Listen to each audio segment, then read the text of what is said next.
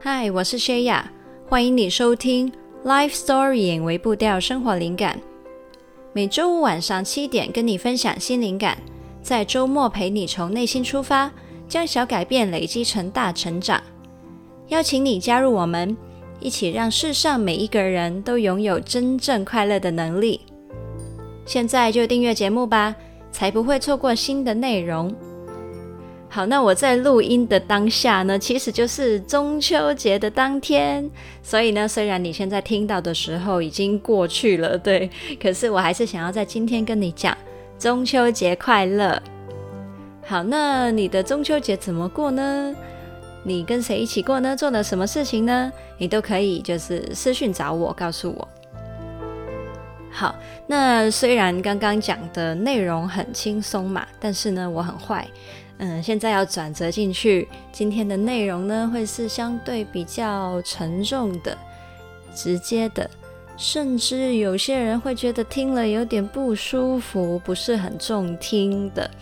那，嗯，但是呢，我觉得为了大家好的缘故啊，嗯，有些话我觉得还是希望可以去跟你分享。那如果对你有帮助的话呢，那就非常好，对不对？那所以如果你觉得，听了没有？我很喜欢，不舒服，没关系，那你就关掉吧。但我还是觉得，嗯，有些觉得对大家有帮助的话，还是可以去说嘛。所以如果你觉得 OK 的话，那就继续听吧。那在进入正题之前呢，我们一样花一点时间来陪陪自己。现在，请你深深的吸入一口气。然后慢慢呼出。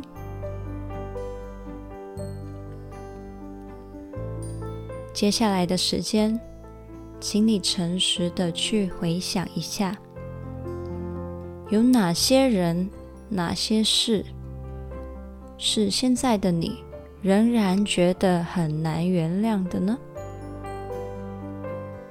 十、九、八。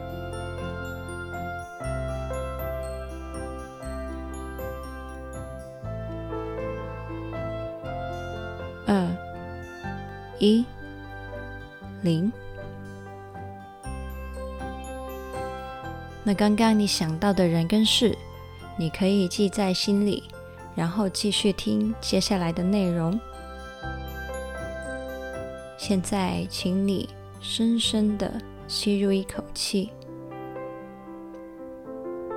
然后慢慢呼出。欢迎回来这里。那如果你还记得呢，我们前面两集啊，就是在聊羞耻还有内疚嘛，所以是在讲对自己的原谅，还有跟自己和解。那今天呢，我们讲呢是对其他人的愤怒还有原谅。那在刚刚陪自己的时间里面呢，你的脑海里面浮现了哪些难以原谅的人跟事呢？那这些的人事是在你近期的人生出现的，还是甚至至今仍然存在的，还是已经过了好长的一段年日了，仍然在影响你的呢？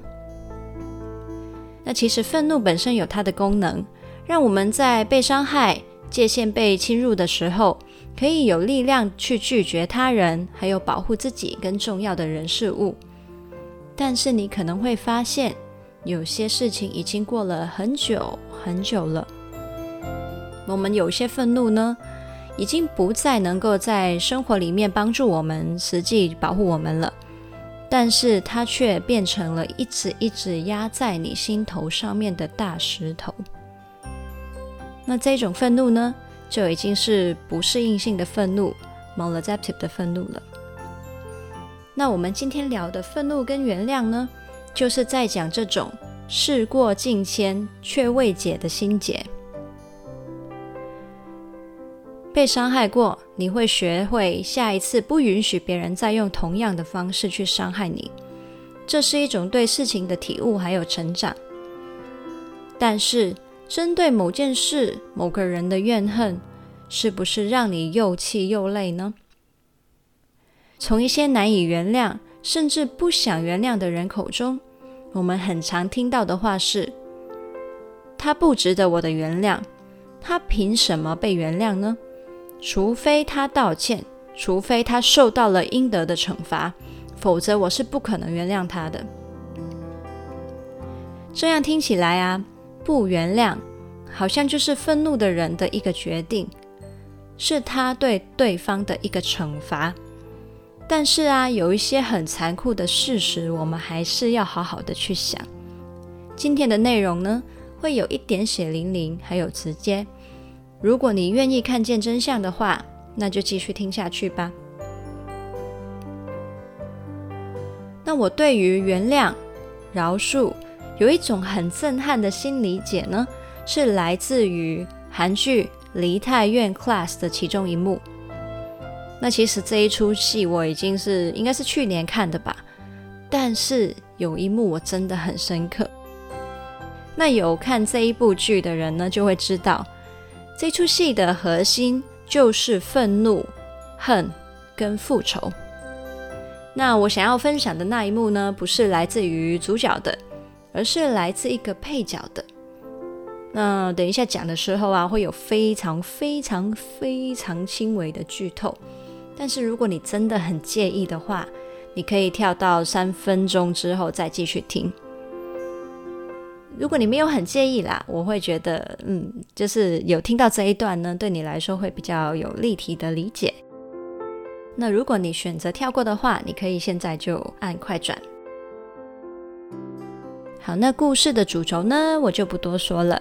那我只说跟那个配角相关的事情。那个配角呢，叫做李虎进。在高中的时候啊，他就是一个成绩名列前茅的典型的书呆子。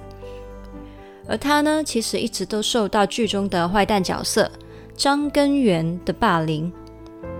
那张根源呢，是大财阀的儿子，他爸爸呢，对学校有极大的影响力，所以上至学校的高层到所有的老师，下至同学。没有人敢插手处理张根源霸凌李虎进的事情，除了见义勇为的男主角一个以外。那回到李虎进身上，李虎进呢，他作为一个只懂得读书、体能又弱，然后影响力又低的学生，根本就没有办法抵抗张根源的欺负，也因此他一直带着复仇的心长大。进修、累积实力、工作，希望有一天能够对张根源复仇。那李虎进呢？后来跟一样，就是与张根源有过节的男主角联手去做一些复仇的计划。那剧情的中间呢，就进行了很多的复仇的行动嘛。直到有一幕呢，李虎进他对自己的信念陷入了怀疑。这也是对我来说非常震撼的一幕，简洁有力。在一个晚上，李虎进正在过马路的时候，迎面走来一个烧成灰他也会认得的脸，就是过去他多年来的复仇对象张根源。他本来呢是感到非常害怕的。所以马上就别过脸，回避眼神。但是在他们擦肩而过之后，李虎进回过头，鼓起勇气叫出了对方的名字：张根源。当张根源听到，回过头看到李虎进，一秒后，他有一点点疑惑，只是冷冷地说了一句。你是谁？没错，李虎进刻在心里多年的那个人，始终存心要复仇的那个对象，根本完全不记得他了。也就是说，多年来在为当初的回忆在痛苦的人，只有李虎进，而张根源压根的就没有记得过。他曾经对眼前的人做过的事情。那剧情故事讲到这里，还记得我们刚才说过那些难以原谅的人会说什么话吗？他们会说：“他不值得我的原谅，他凭什么被原谅呢？除非他道歉，除非他受到了应得的惩罚，否则我不可能原谅他。”不原谅对方是我们在心底想要给对方的惩罚。但是呢，有一些很残酷的事实值得我们诚实的问自己。那接下来的内容，为了让相关的人有一种对话的感觉，我会用你作为主持。但是呢，如果不适用于你呢，那你就当做旁观者听听看就好，也当做可以了解一下这方面的心理状态。如果你只有等到对方受到惩罚或是认错才能原谅的话，那不知道你有没有发现了？不管是对方认不认错，或是他是否受到惩罚，又或者他受的惩罚是不是你已经觉得足够弥补他的过错了，这一切的因素完全不在你的控制之下。这就等同于你把自己锁在牢房里面，然后你把释怀的钥匙丢给了其他人，而不是握在自己的手上。如果你期待的画面一辈子都不发生呢？你能够想象会发生什么事情吗？再来就是我们的原谅，对方真的在乎吗？甚至。当他继续过每天的生活，你原不原谅对他有任何影响吗？或许背着这一块石头的只有你自己。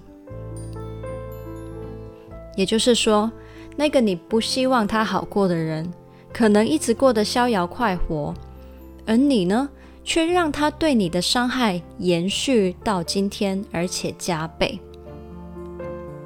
只有你还站在原地，那岂不是更不值得吗？甚至，我们有没有曾经因为他而影响了我们人生中的某一些选择呢？因为对他不满，我们选了一些不与他为伍的，或与他相斗的选择。你以为你透过了自主的选择，为自己争了一口气，但……真正的自由不是选择它的反方向，而是可以选择它反方向以外的任何其他可能性。为了与它抗衡，牺牲了我们自己的自由，但是呢，它却仍然拥有它的选择。那以上讲的种种，说到底，你会发现，不原谅他的这个决定，你以为是关于他的。但其实，从你们不再交集的那一刻起，就已经与他无关，而是你自己的事情了。原谅他，不是放过他，而是你终于放过你自己了。我们能不能为自己的好处，为了爱自己而选择原谅呢？尝试转念，是从他不值得转换成我值得。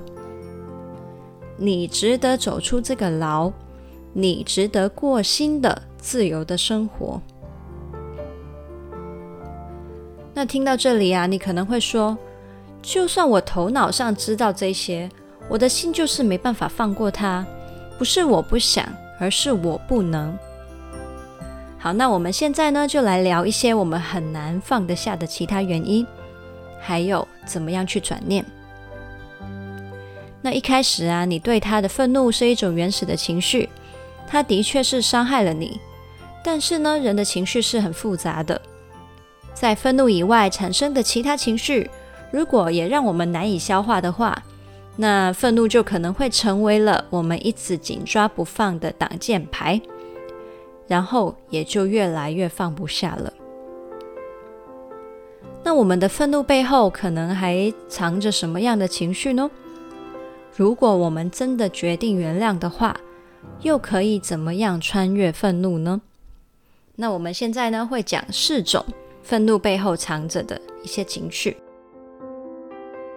第一种，愤怒让我们躲过失去的痛。如果可以的话，你可以选择给自己一段专注的时间，非常仔细的问自己：我到底在气什么？过去的日子里面啊，你或许会以为你自己很清楚你气的点是在哪里，但其实没有。你可能觉得我很直接啊，我可以很简单的就用一句话去告诉你：我气他背叛我，我气他欺骗我，我气他抢走了我的机会，我气他伤害了我珍惜的人。但是。他对你实际造成了哪些伤害？你可能其实并没有一一细细的数过。例如，他做的事情背后，可能是他让你失望了，他粉碎了一些你原本拥有的美好想象，他终止了一段你很珍惜的关系，他打破了你安定的生活。他动摇了你对自己的信心，等等。其实，他对你造成的失去，可能不只是表面上的那一样，而是有更多更多的。如果你没有彻底的去看见这些隐藏的失去，你就没有办法真正的放下了。而承认失去呢，本来就很痛，有没有可能？你是为了不去看见这一些的失去，所以选择保持愤怒呢？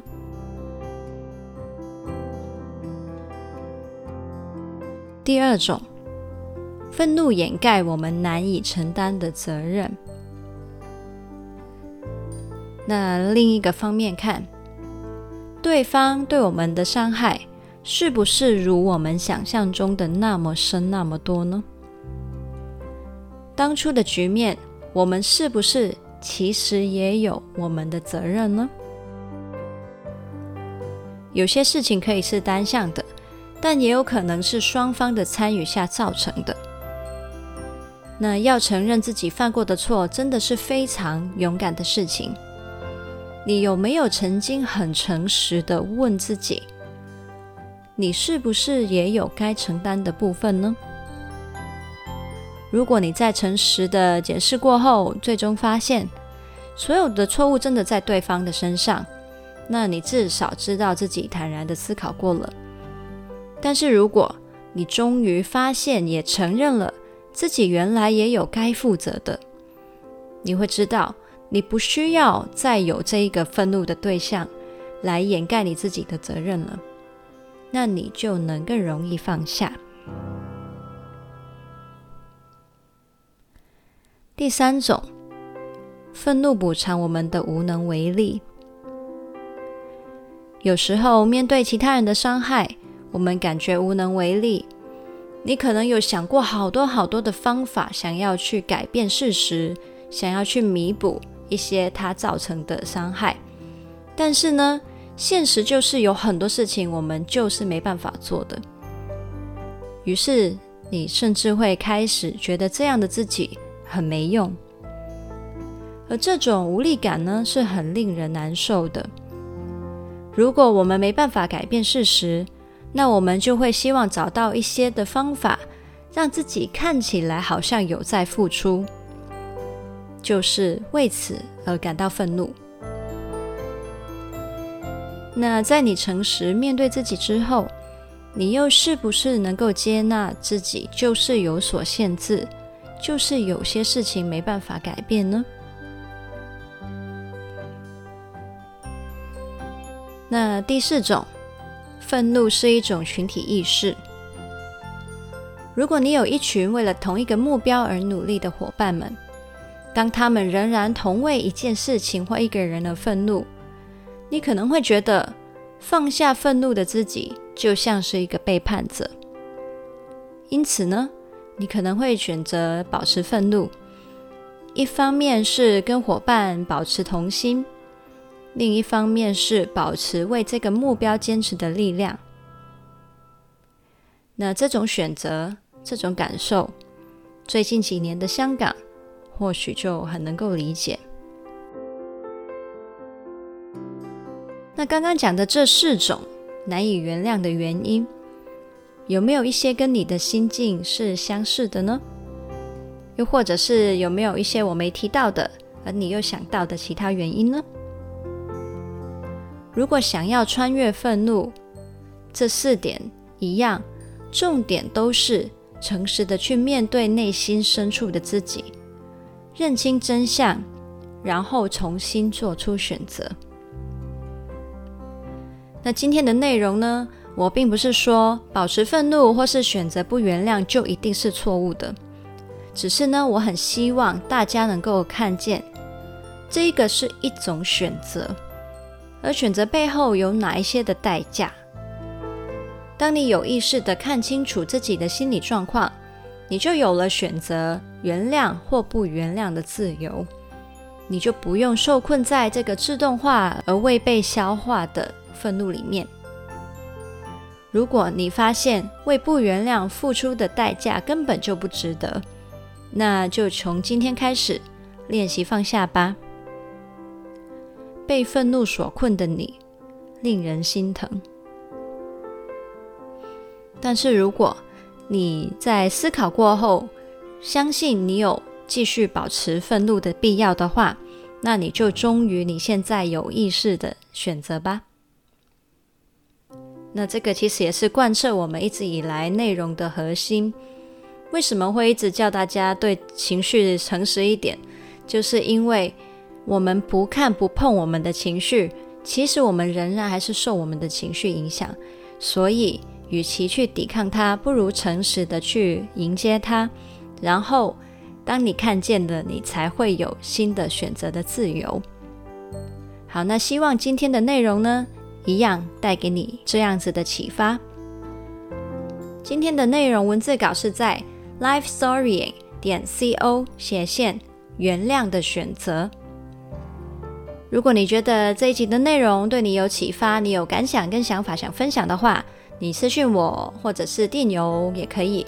然后你也可以将这一集截图，然后放在 IG Story 上，打你的感想，还有 tag lifestorying。那我就会看到了。如果你在听这一集的时候想到有谁可能会需要或是喜欢这一集的内容，也请你分享给他。我们一起让世界上每一个人都拥有真正快乐的能力。如果你想支持这个节目，记得订阅、打星评分，还有留言，会让更多人看到这个节目。我想邀请你订阅我们的灵感电子周报。每个礼拜天呢，我会发一封电邮给你，跟你分享生活里的一些启发跟灵感。还有记得要追踪 IG 跟 Facebook，我在上面呢会发贴文，让你有更多跟自己对话的一些方式跟角度。如果你想要支持我持续跟你分享灵感的话，你也可以赞助我。刚刚所说的所有连结都放在资讯栏里面。那我们就下次再见啦，Happy Life Storying。拜拜。